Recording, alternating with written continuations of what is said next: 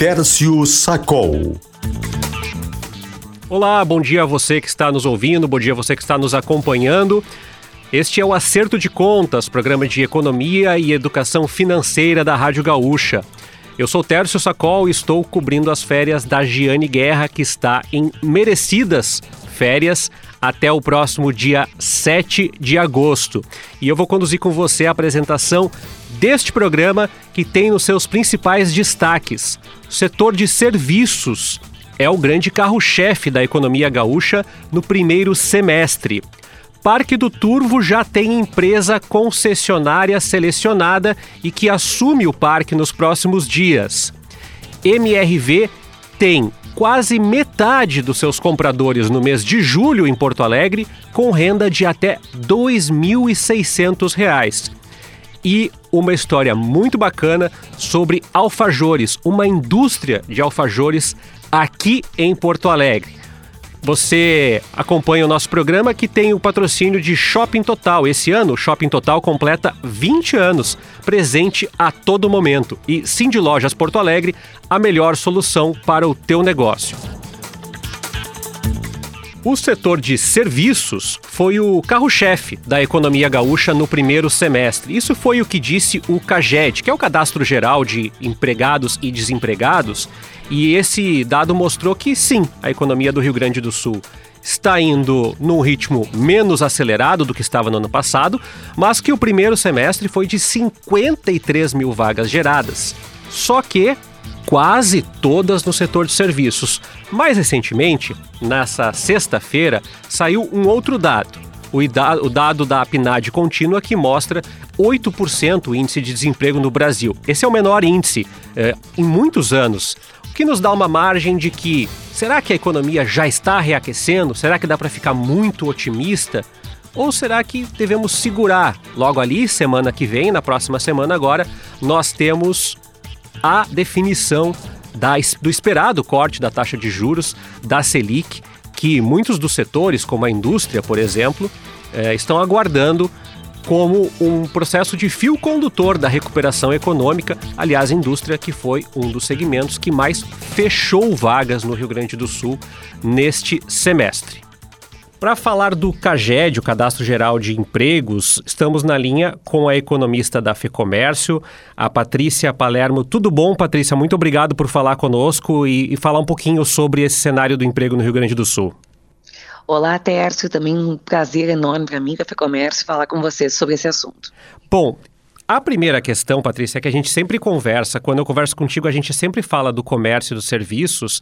E dessa vez eu vou falar mais dos serviços do que do comércio, porque quando a gente olha para os dados do Cadastro Geral de Empregados e Desempregados, eh, nós terminamos um primeiro semestre onde os serviços são, digamos assim, o grande protagonista da festa, né? Eles geraram mais empregos em mais faixas etárias, em diferentes faixas de renda, a notícia não tão boa é que talvez seja a única, o único segmento que parece mostrar fôlego. E eu queria te perguntar a impressão.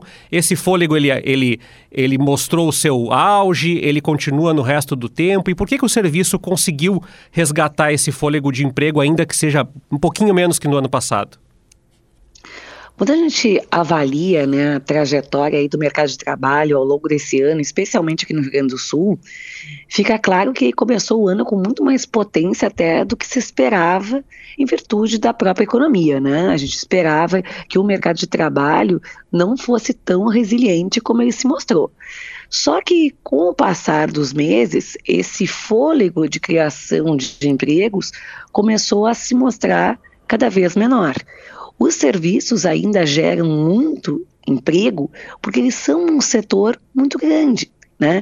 Então, proporcionalmente, ele tem uma possibilidade de empregabilidade muito mais heterogênea, muito mais vasta, com uma presença muito mais ampliada em todo o Estado. Então, é natural que não só no Rio Grande do Sul, mas como no Brasil inteiro, seja o setor de serviços o grande protagonista da geração de empregos.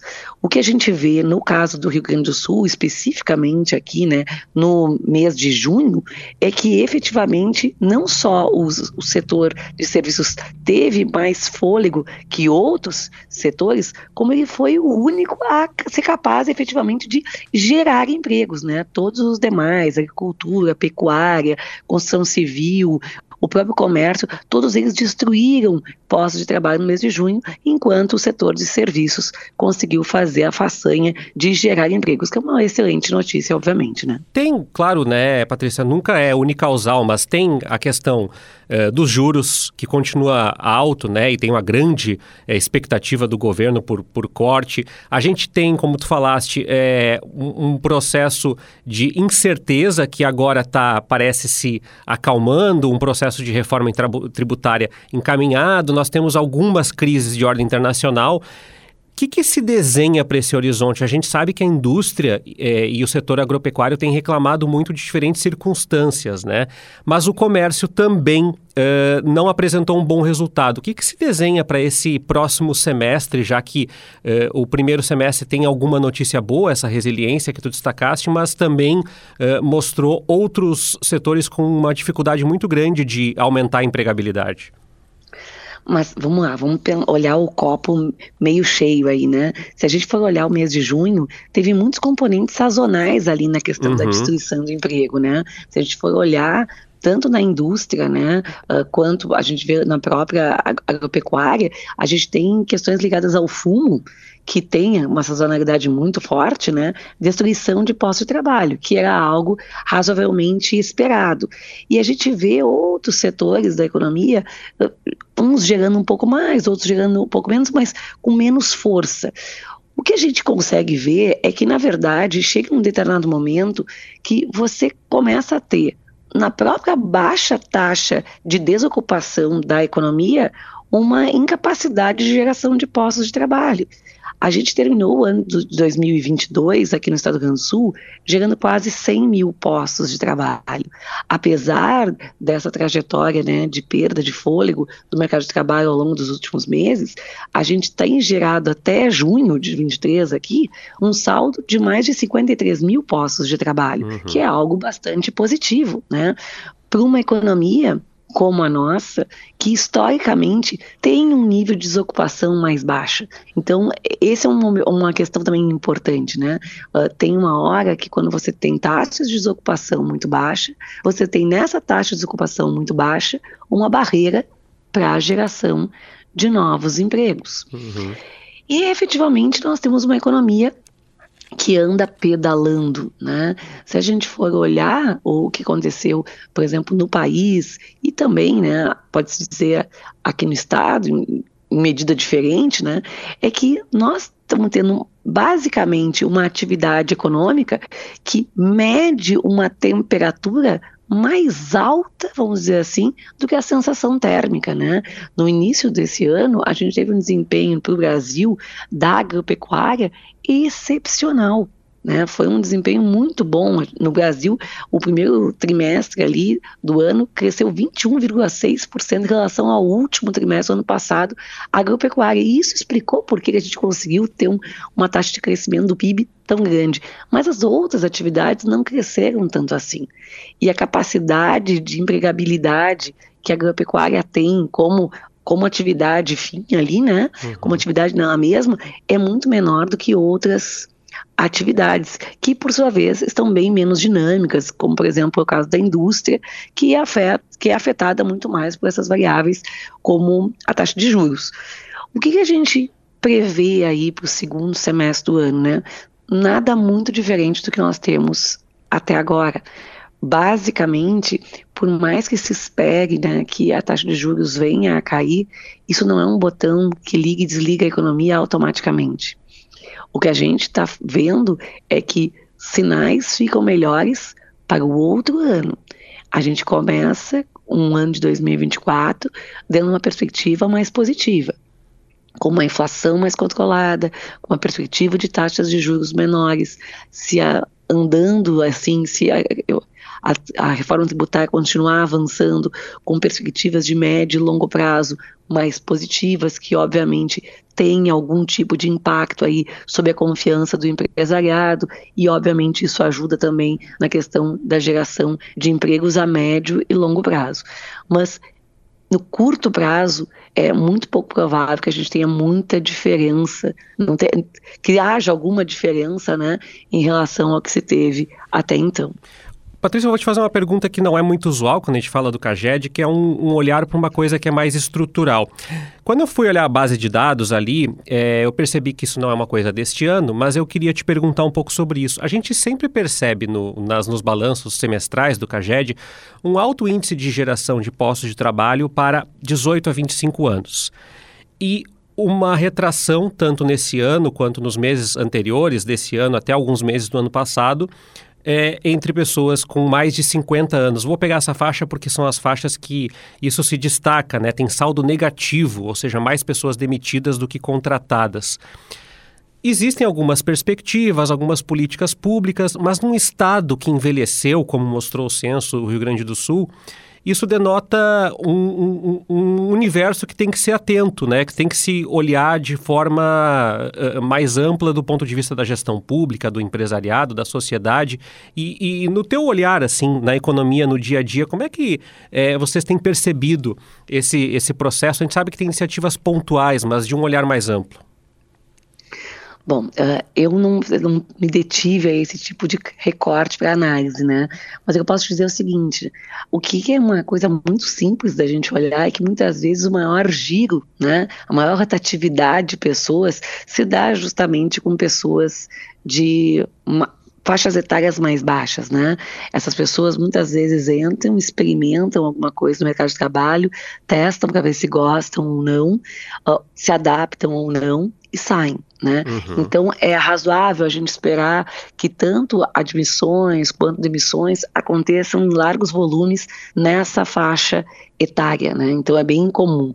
Nas últimas faixas etárias existe também aquela questão da despedida do mercado de trabalho, né? Muitas vezes as pessoas saem do mercado de trabalho, especialmente do formal em determinado momento, né? E a partir dos 50 anos isso a gente começa a ver com de uma maneira mais preeminente. A questão é que, efetivamente, a sociedade brasileira está envelhecendo e a sociedade gaúcha envelhecendo mais do que a média do que a da sociedade brasileira, né? uhum. né? Então, a gente vai ter que mudar ao longo do tempo as perspectivas, especialmente de contratação. O mercado de trabalho ainda é um mercado que olha especialmente para o jovem como a sua quase que a sua a sua busca incessante de novos profissionais, né? Você procura novos profissionais, você pensa em pessoas mais jovens para construir a história e tudo mais. E às vezes a gente pede umas coisas meio absurdas no mercado de é trabalho, né? Você pede formação e experiência para alguém muito jovem, que não tem como dar, entregar essas coisas, porque não teve sequer vida suficiente para fazer formação e, e experiência, né? Mas a realidade, às vezes, ela se sub, ela atropela as pessoas, né? E um dessas, uma dessas, desses atropelamentos que nós vamos sofrer nos próximos tempos é justamente isso, né? A gente vai ter que se abrir a processos de contratação que contratem pessoas mais velhas, né? Pessoas mais velhas que o habitualmente se procura dentro do mercado de trabalho. Hoje em dia a gente tem aquela visão de que pessoas mais velhas vão ser contratadas para posições de gerência, de diretoria, mas agora talvez a gente tenha que começar a pensar em cargos mais júnior, vamos dizer assim, né, em funções mais júniores para pessoas mais velhas, porque uh, os mais jovens eles não vão estar aí na mesma quantidade que a gente viu nos últimos tempos, né? Então, o nosso mercado de trabalho vai acabar por força da realidade e ter que se adequando. Patrícia Palermo, economista da FEComércio, muito obrigado por falar conosco, falar com nossos ouvintes sobre a situação do mercado de trabalho. Até uma próxima. Sempre à disposição aqui e tomara que a nossa conversa tenha sido boa para todos, tá bom? Um grande abraço. Um abraço. Bom, nós falávamos uh, do setor, do momento da economia que nós vivemos e a construção civil não foi um dos setores que mais gerou vagas. No entanto, o programa Minha Casa Minha Vida, que teve uma reformulação, ele passou a ter recentemente, nós já falamos aqui no ar em outros momentos, com a Giane Guerra, nas suas colunas também, uma mudança do perfil né, e dos subsídios que o Minha Casa Minha Vida oferece para os moradores, especialmente para as pessoas com mais baixa renda. E é sobre isso que nós conversamos com a MRV. MRV que é a maior construtora do país e tem negócios em diferentes cidades aqui de Porto Alegre. Em julho, as pessoas que ganham até R$ 2.600 por mês, isso mesmo, R$ 2.600, foi quem respondeu por quase metade dos negócios das vendas fechadas pela MRV, pela MRV aqui no estado.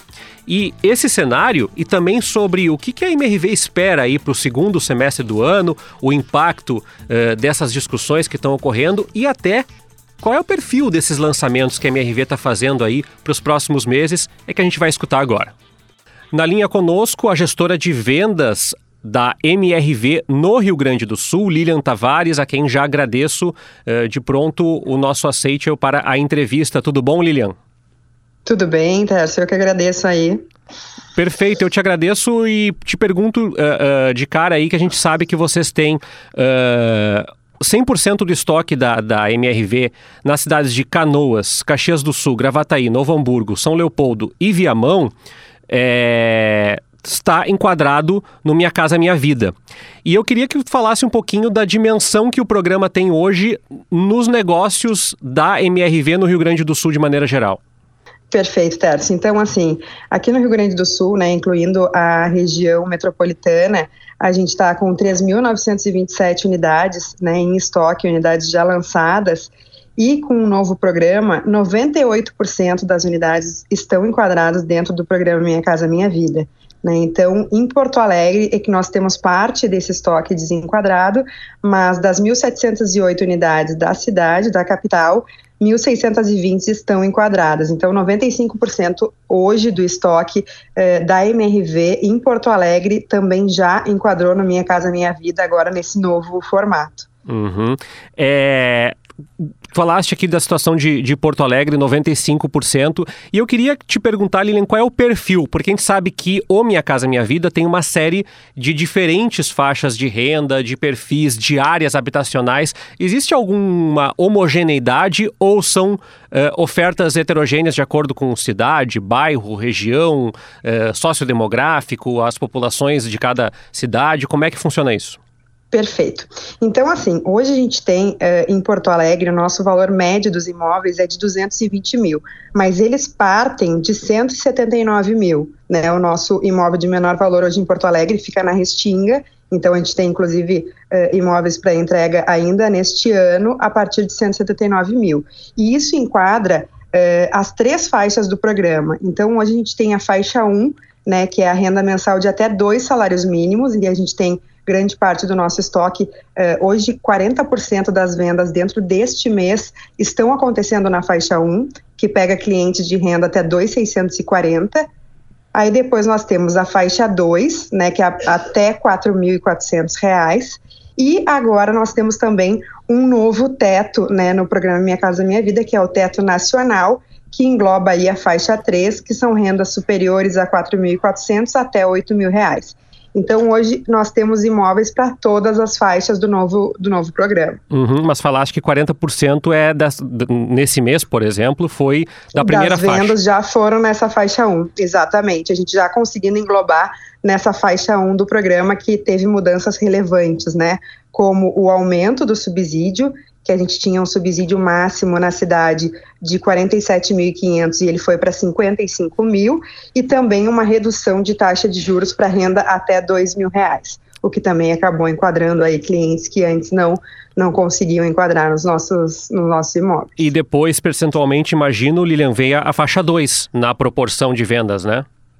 Sim, aí depois vem a faixa 2, né, que aí engloba até R$ 4.400. Aí a gente é, entra na faixa 3, né, que é onde a gente conseguiu enquadrar imóveis até 350 mil, que é a nossa linha até mais premium né, na cidade e a gente conseguiu encaixar também uh, clientes até 8 mil reais com imóveis até 355 mil. Hoje o teto novo da cidade, né, ele acabou uh, aumentando, ele foi de 248 mil para 255. Então faixa 1 e 2 a gente teve um aumento de teto, mas a gente tem também o teto nacional na faixa 3, o que acabou enquadrando também eh, grande parte do nosso estoque, inclusive a MRV nacionalmente saiu de 60% do estoque enquadrado para 92% né, com esse novo teto nacional. Qual, qual, é o perfil dos compradores, Lilian? Imagino que não dê para dizer, uh, imagino que tenha, não tem um perfil homogêneo, deve ter desde pessoas que estão no ensino universitário, pessoas que estão casando, mas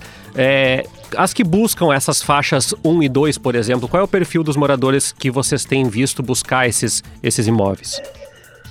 A gente tem uh, muito perfil de ou, ou uma pessoa de uma família de uma pessoa só, ou também uh, casais, né, jovens que também já estão uh, em busca do primeiro imóveis uma grande participação também, né? Que a gente tem já uh, um subsídio maior para pessoas que têm algum dependente ou uma compra compartilhada de mais de uma pessoa, podendo ter um aumento de subsídio também a partir de duas pessoas uh, no contrato, né? Ou alguém como dependente dessa, desse comprador.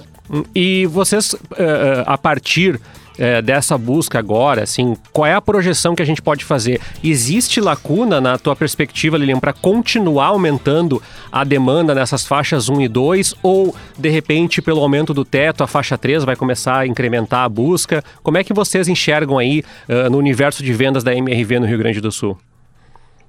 Então, a, a MRV ela segue, né, muito uh, focada no perfil que ela já vinha, né, uh, de imóveis. Não vai ter uma mudança de portfólio quanto quanto a isso. A gente entende que vai ter uma melhoria no setor como um todo, né, e a retomada do programa, além de gerar muitos uh, milhares de empregos também, né, vem estimulando muito também uh, a questão de acesso à moradia, né. Então a população vai ter mais acesso a partir disso. Mas hoje o foco da MRV como um todo, MRV Brasil, é vender e construir 40 mil unidades no ano.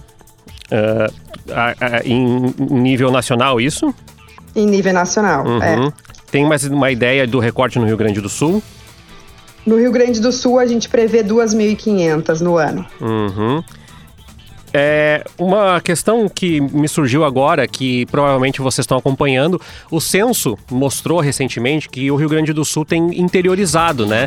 E pelos dados que eu recebi aqui, de alguma forma, vocês também têm uma grande oferta de, de imóveis, por exemplo, em Gravataí, São Leopoldo, é, em Canoas. Existe esse perfil também das pessoas que uh, eventualmente estão buscando essas cidades, ainda que elas trabalhem em Porto Alegre? É uma percepção que vocês têm encontrado das pessoas que também estão procurando esses bairros para começar a, uma vida diferente daquelas que elas têm hoje? Sim, acontece muito essa migração de, de clientes de Porto Alegre para a região metropolitana, muitas vezes em função de uma oferta também de valor uh, mais baixo, que acaba facilitando, né, às vezes, morar na região uh, metropolitana mas sim tem esse, esse apetite de clientes da capital para a região metropolitana, assim como também migra muita, muita gente da região metropolitana para a capital, né? Uhum. Lilian, desses uh, imóveis, desses 2.500 uh, mil unidades aqui do Rio Grande do Sul até o final do ano, é, a maioria delas está concentrada já nessas cidades? Vocês têm alguma projeção em outros locais? Como é que tá? A gente pode fazer se estivesse desenhando um mapa aqui? Sim. Hoje a gente tem uma maior concentração em Porto Alegre, né? Então hoje uh, a gente tem praticamente aí metade do, do estoque que a gente tem em todo o Rio Grande do Sul é em Porto Alegre e também uh, o volume de vendas projetado aí uh, para o próximo ano, o foco maior acaba sendo na, na capital mesmo, né? Mantendo uh, praticamente 50% aí nas, nas outras cidades da região metropolitana e Caxias do Sul. Uhum. É, em Porto Alegre, alguma predileção uh, de bairros? Existe uma concentração maior das ofertas da MRV em relação a bairros ou está distribuído bem pela cidade mesmo? Hoje, as ofertas da MRV elas se concentram Zona Sul e Extremo Sul e também zona leste e norte, né? Então é onde a gente acaba atuando uh, com maior, maior força. Assim, hoje a gente tem bastante do nosso estoque no extremo sul uh, para os próximos anos também e, e no, na faixa leste e norte da cidade também. Uhum. É, uma última questão que eu queria te colocar, Lilian, é existe uma grande preocupação em vários setores da economia sobre potencial uhum. de endividamento das, das famílias, né? E com essas taxas de juros mais praticáveis, digamos assim, no Minha Casa Minha Vida, muitas dessas famílias que já muitas vezes vêm com a renda comprometida com outras coisas, querem trocar o aluguel uh, pelo imóvel próprio, pela casa própria. Isso. É, uhum. O perfil que vocês têm percebido são de pessoas pessoas que já compram esse imóvel para mudança imediata ou que elas acabam comprando e permanecendo no seu imóvel? Como que é, tu pode dar um aconselhamento para o nosso, nosso ouvinte que está acompanhando agora com relação a essa transição? Porque muitas vezes tu vai encontrar o imóvel perfeito e vai dizer, poxa, mas não cabe no meu orçamento porque eu já pago o aluguel, ou eu já estou compartilhando uhum. o aluguel com alguém. Sim. Hoje eh, a gente, as mudanças do programa acabam ajudando também, porque tanto o aumento do subsídio quanto a, a redução da taxa de juros acaba diminuindo a entrada desse cliente para ele poder uh, comprar o imóvel, né? Mas normalmente o imóvel, o cliente que nos procura, o objetivo dele sim é sair do aluguel, é a compra do primeiro imóvel. Né? Então ele se programa para isso. Claro que a gente tem hoje imóveis que, que ficam né, prontos num, num, espaço de tempo menor, ou lançamentos também, onde se pega um valor mais baixo do imóvel e aí para receber em, a, em, até 36 meses, né? Então tem um prazo de obra aí de 36 meses até o cliente poder de fato morar. Mas eles acabam se programando também durante esse período de obra, né, para poder está uh, saindo do, do aluguel e indo para a residência própria. Mas hoje a grande maioria dos nossos clientes é para uh, saída do aluguel mesmo, para o imóvel próprio. e aí eles trocam o valor do aluguel pela prestação, né? Tem bastante gente ainda uh, buscando isso e que não viu condições nos últimos anos de fazer esse, esse movimento, né? Exatamente. Então o programa ele vem para ajudar muito também essa questão, facilitando a, a entrada do cliente tanto com subsídio quanto essa redução de taxa de juros, acaba que facilita, aumenta o affordability do cliente para ele poder estar tá, tá adquirindo aí o, o, imóvel com uma maior facilidade. Gestora de vendas da MRV no Rio Grande do Sul, Lilian Tavares, obrigada por conversar conosco, com os nossos ouvintes. Até uma próxima oportunidade. Obrigada, até mais. Bom, além desses assuntos que nós trouxemos aqui no programa, tem outros destaques que a coluna veiculou ao longo da semana. Um dos mais interessantes e mais importantes é que nós conferirmos a situação da empresa Taurus. A empresa Taurus, que é uma empresa do setor de armamento, do setor de defesa. Nós temos uma coluna falando sobre as demissões que aconteceram na Taurus em São Leopoldo, no Vale dos Sinos, nesta semana. A Taurus demitiu mais de 100 funcionários e avalia que esse corte ele pode dar seguimento, ele pode continuar nos próximos meses, de acordo com cenários como o dissídio coletivo, que ainda está sendo deliberado pelo Sindicato dos Metalúrgicos, Sindicato dos Metalúrgicos, que é, apesar do nome, né, o sindicato que responde pelos funcionários da empresa Taurus, pelo setor dos funcionários que trabalham na, na empresa Taurus, e nós conversamos com o presidente da empresa que nos destacou na coluna que sim, há um planejamento até de migração de linha de produção. E qual é a causa disso? A causa disso, segundo o presidente da empresa, é o novo decreto de armas do governo federal que torna mais restrito o uso e o porte de armas no país, entre eles o revólver calibre 38, que é um dos é, uma das linhas de produção da empresa Taurus. E não é só a Taurus, a empresa de munições que a Taurus tem na cidade de Montenegro também pode ser afetada por esse cenário, segundo o presidente da empresa, que está em conversas com o governador do estado e também eh, com apelo junto ao governo federal em relação a essa situação. A questão toda é que o decreto, num primeiro momento, não parece ter nenhum tipo de alteração em vista. Então, a gente aguarda para analisar os desdobramentos, tanto desses cortes de funcionários que já aconteceram, quanto os potenciais do futuro e até sobre essa possibilidade mencionada pela empresa de que parte das suas linhas de produção, parte dos seus negócios sejam migrados para a fábrica de dos Estados Unidos, que é uma fábrica que fica no estado da Geórgia. Nós vamos continuar debruçados sobre esse e outros assuntos da economia gaúcha. E no nosso próximo bloco, a gente vai falar sobre a concessão de um parque estadual por um período de 35 anos. O contrato já foi assinado e as intervenções vão começar em breve.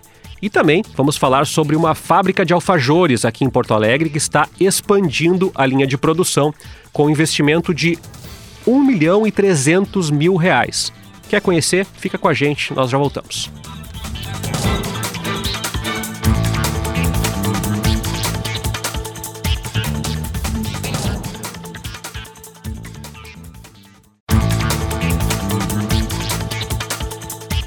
Voltamos com acerto de contas. Eu sou o Terço Sacol, se você ligou o rádio agora, estou substituindo a colega Giane Guerra, que está de férias. E o programa que tem a produção o Guilherme Gonçalves e o Vitor Neto, e na edição Paulo Fraga, na técnica Augusto Silveira e Sérgio Altenhofen. Bom, nós falamos no primeiro bloco sobre o cenário da economia. Lembrando sempre que o programa tem o patrocínio do Shopping Total. Esse ano o Shopping Total completa 20 anos, presente a todo momento. E também do de Lojas Porto Alegre, a melhor solução para o teu negócio. Nós falamos um pouco sobre o cenário da economia e agora nós vamos falar sobre o Parque do Turvo.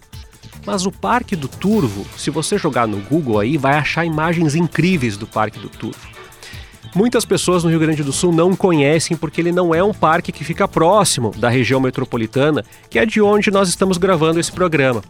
Mas é um parque com uma natureza exuberante, com uma vasta área de preservação e com uma paisagem que nós nos perguntamos muitas vezes como mais pessoas não chegaram a visitar o Parque do Turvo. O Parque do Turvo foi concedido para exploração da iniciativa privada então, a partir de agora, uma empresa vai assumir a gestão do parque, incluindo aí transformação desse parque, a sua estrutura física, as possibilidades de visitação, roteiro, tickets. E é sobre isso que a gente quer falar aqui no Acerto de Contas e descobrir um pouquinho mais do que, que esse grupo que assume agora o Parque do Turvo está planejando. Na linha conosco, Lucas Teixeira de Almeida, que é gerente-geral do Grupo Macuco Safari. O Grupo Macuco Safari compreende a empresa Três Fronteiras Navegação e Turismo, essa empresa que assinou o contrato de concessão do Parque do Turvo, aqui no noroeste do Rio Grande do Sul, um parque muito bonito, conhecido por poucos gaúchos ainda na relação em todo o estado. E o Lucas está aqui com a gente para falar um pouquinho das expectativas, das perspectivas que a empresa tem é, ao assumir o parque. Lucas, muito obrigado obrigado por falar conosco. Olá, tudo bem? É, Lucas, primeira coisa, como que está sendo esse primeiro contato, né? Agora que vocês estão uh, assumindo, tomando parte, como é que foi esse primeiro contato com o parque? Vocês já visitaram? Vocês já tiveram a oportunidade de conhecer? Quantas pessoas da empresa já conheceram? Uh, tiveram a oportunidade, inclusive, de fazer propaganda para outras pessoas em relação ao parque já? Antes da gente falar um pouquinho do que, que vocês vão fazer, queria desse primeiro impacto, desse primeiro conhecimento do parque por vocês. O Grupo Macuco Safari ele tem uma expertise de mais de 36 anos com atividades dentro do Parque Nacional do Iguaçu. Dentro da nossa perspectiva de expansão do grupo, o senhor Ademir Fernandes dos Santos, que é o sócio proprietário da empresa e diretor-geral, ele sempre viu com muito carinho essa, esse Parque do Turvo né? O parque ele tem um contexto histórico junto com, com o parque também, pois há muito tempo atrás o pai dele, que era, que era envolvido com navegação também através de balsas, algumas vezes havia passado por ali e contado histórias para ele sobre essa, sobre essa região. E então ele também por algumas vezes foi conhecer o parque, né? E ele sempre teve um carinho por esse parque. Quando surgiu a possibilidade de participarmos do processo de concessão do parque, ele me direcionou para que nós fôssemos ali e fizéssemos o maior esforço possível né, para que a empresa pudesse fazer parte dessa história também, né? Uhum. Porque é um legado aí que fica geracional, né? O pai, o pai dele teve história pelo parque, ele, e agora ele quer deixar também para as futuras gerações. E que, que história é essa, Lucas? Eles já passaram por lá, tiveram parente morando na região? Como é que foi isso? Sim, sim, o pai dele passava de balsa por lá, né? Existia uma travessia de balsa através do, do, do canal do Rio Uruguai e passava ali próximo também, né? Então ele conheceu essa região ali há muitos anos atrás. Certo? E o Sodemir ele tem aí a vida inteira dele voltada para essa área de navegação. Uhum. Né? Começou também ali desde criança acompanhando o pai dele na região de Capanema, no Paraná, com, com travessias de balsas, e depois veio a Foz do Iguaçu, onde ele começou a, a navegação também com balsas, travessias do, da Argentina para o Brasil, e posterior a isso ele entrou no Parque Nacional do Iguaçu, né? Foi um dos pioneiros no, no ecoturismo e turismo de aventura do, da região. Uhum. Lucas, uma questão interessante e na, na, na, área da, na hora da concessão que, que ocorreu poucos dias atrás, o, eh, o, governador ressaltou que há uma busca por que esses parques sejam melhor administrados, que seja oferecida para a população uh, atrativos para que eles possam apreciar a estrutura dos parques, para que eles possam desfrutar de mais conforto. E eu queria perguntar para vocês assim, qual, quais são as primeiras ações que vocês têm que fazer junto ao parque? Como é que é esse processo de vocês assumirem a condução? Quais são as próximas uh, uh, uh, etapas, assim, explicando para as pessoas de forma um pouco mais leiga o que, que a empresa tem que fazer a partir de agora, que toma com um contrato já assinado, o que, que ela faz? Quais são os próximos passos? Em primeiro lugar, a empresa, qualquer empresa que assume uma gestão de um parque que tem uma área de conservação, ela tem que ter a conscientização que nós ali somos os visitantes, certo? Então nós temos que conviver de uma maneira que não gere impactos na, na fauna e flora local. Então esse é o primeiro, o primeiro ponto. Né? Agora nós estamos passando pelo processo da, da plano de transição.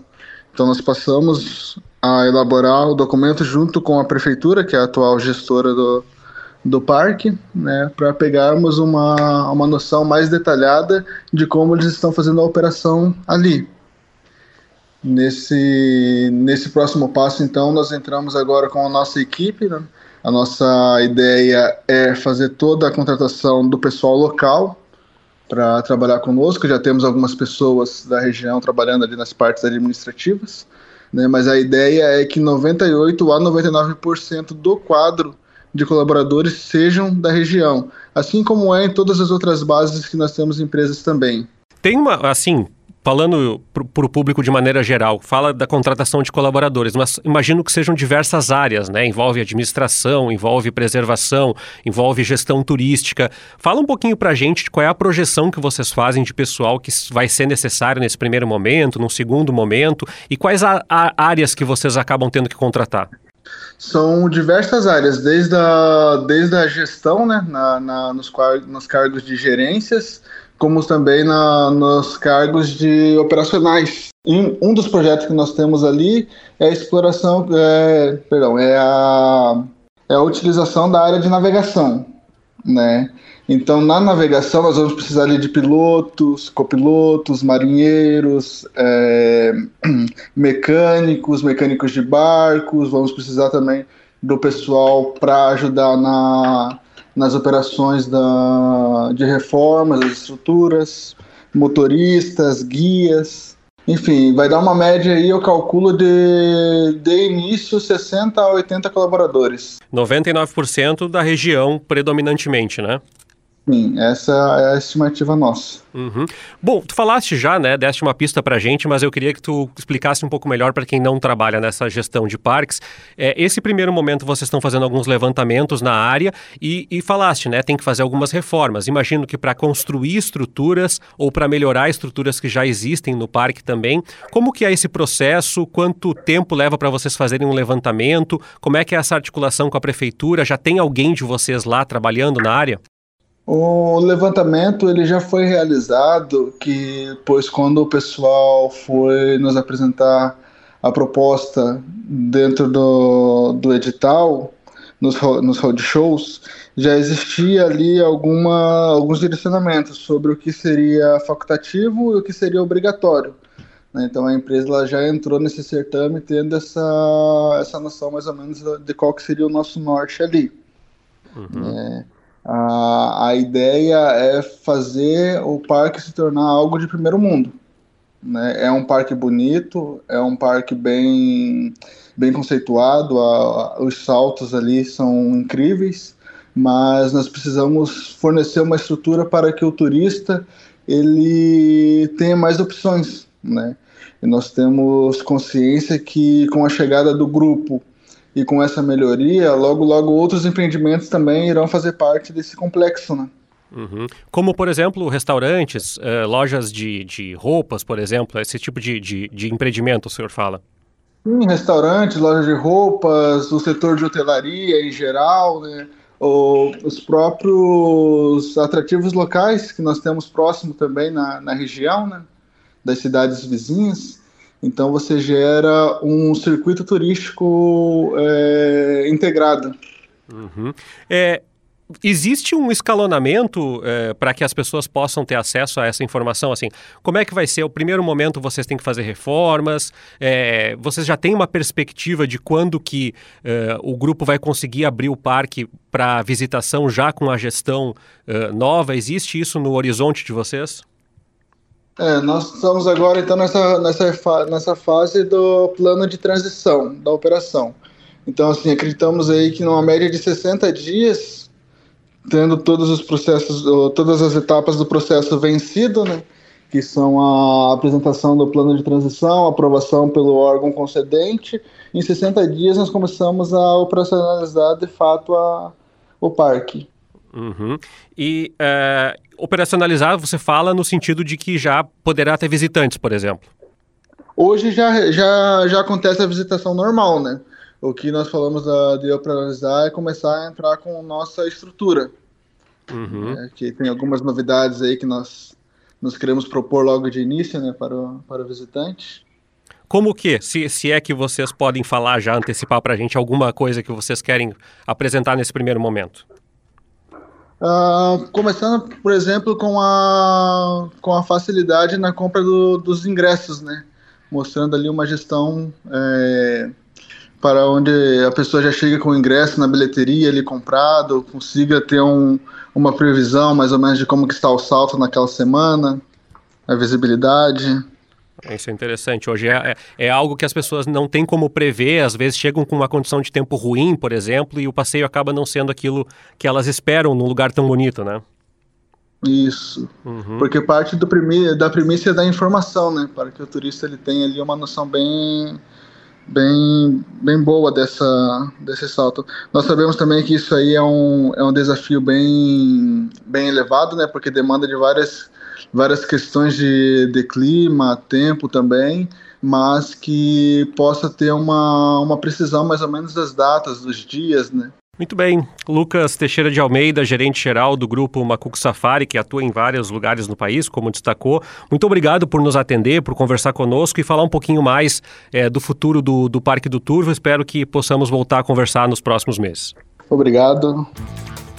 Bom, nós uh, falamos agora há pouco sobre uma novidade positiva, uh, uma empresa assumindo e projetando essas obras, mas agora a gente volta um pouquinho para a região metropolitana e é sempre legal quando a gente traz esses temas aqui, porque as pessoas ficam muito curiosas, né? Muita gente que mora em Porto Alegre, e eu falava isso com o Guilherme Gonçalves, que é uh, repórter aqui da coluna, que trabalha na produção do programa, sobre como nós não conhecemos a dimensão da cidade. Nós vamos falar de uma fábrica de alfajores.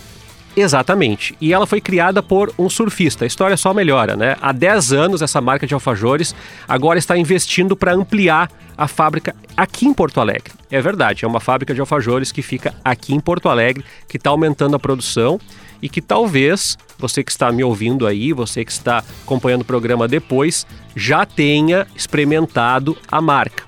Vamos conhecer um pouquinho mais da história que o Guilherme gravou com o Jason Scheid, que é sócio da Alfajores Odara. Esse é o nome da empresa que atua aqui em Porto Alegre e está expandindo. Vamos ouvi-lo. Uh, pode falar então como, como surgiu o Odara lá em Santa Catarina, depois veio para cá e aí como que foi evoluindo a empresa? Ah, então, a empresa começou em 2013, né, em novembro de 2013.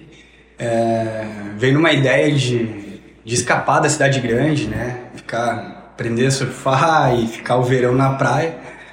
Uh, a gente já conhecia a Ferrugem, a Praia da Ferrugem, Garopaba. E a ideia inicial era vender para os argentinos, né? Que na época, em janeiro principalmente, era quase 90% né, eram argentinos. Então a gente fez a marca, né? Odara Alfajores. Odara significa paz de espírito e tranquilidade. Até a gente usa o jargão ali, né? Para sua vida ficar Odara e tal. Que é do Caetano, mas a, o nome em si é pelo significado que é de origem hindu, né? Então toda a nossa comunicação visual, nossa comunicação verbal, se entrar nas mídias sociais ali, é, é voltado a isso, assim, né? A embalagem é para ser tipo um pôr do sol com mar e chocolate. Então, a ideia era essa, assim, de viver essa, essa vida mais pacata. Uh, mas a gente conseguiu ficar na, em Santa Catarina até a Páscoa, né? Até abril, que era o ponto final ali do, do, do fluxo de turista, né? Depois da Páscoa acabava ficando muito monótono, né? Então a gente acabou voltando para Porto Alegre e aqui sim que a gente acabou estruturando, né? Uh, já tinha o CNPJ aberto, mas aqui que foi a primeira é, vez que a gente conseguiu abrir uma conta no banco, enfim, ali a gente começou, a gente fazia na cozinha de casa, na época era na Duque de Caxias, e vendia de bike na Cidade Baixa, em alguns restaurantes, alguns bares aí, Parangolé, 512, né, que já eram conhecidos, então davam essa, esse apoio assim pra gente. E Aí logo em seguida entrou né, o, o, o Cauê Borer, nosso, meu sócio até hoje, é, que ajudou a estruturar toda, toda a empresa. A gente começou automatizando devagarzinho e tal, comprava uma máquina, né, esticava a produção no máximo até onde dava com, com esse maquinário e aí depois dava um outro passo. É, nessa linha do tempo aí de 10 anos, a gente está na sétima fábrica, é, sétimo endereço, né? Então, hoje a gente tem uma capacidade produtiva aqui de 10 mil unidades por hora, né? Então, a gente tem dois turnos trabalhando. O primeiro começa às 7 até 16h48 e o outro começa às 16 até perto das 2 da manhã. E de segunda a sexta e tal, 48 funcionários. A gente contratou 22 pessoas aí no, nos últimos três meses, né? Então, essa expansão é, recente, assim, né? Essa expansão tão expressiva é recente. E a ideia é continuar é, crescendo, né? A gente vai lançar três produtos novos agora, né? São uma base diferente dos produtos que a gente tem hoje, que até então é tudo com doce de leite, e agora a gente vai começar a ter é, alfajores com creme de avelã, com leite em pó, leite ninho, e com pasta de amendoim, né? Então, são produtos que a gente vai conseguir ter um pouco mais de validade também, que a gente consegue é, entrar em mercados mais longe, né? Hoje a gente trabalha só sul e sudeste. E começando a entrar no norte e nordeste, né? Em São Luís, em Teresina, a gente começou já a mandar, já foi três pedidos, bem inicial, mas já foi três pedidos para cada estado. E então a gente vislumbra crescer para esse segmento, essa região também, né? Com esses produtos novos aí com mais validade. Uhum. É...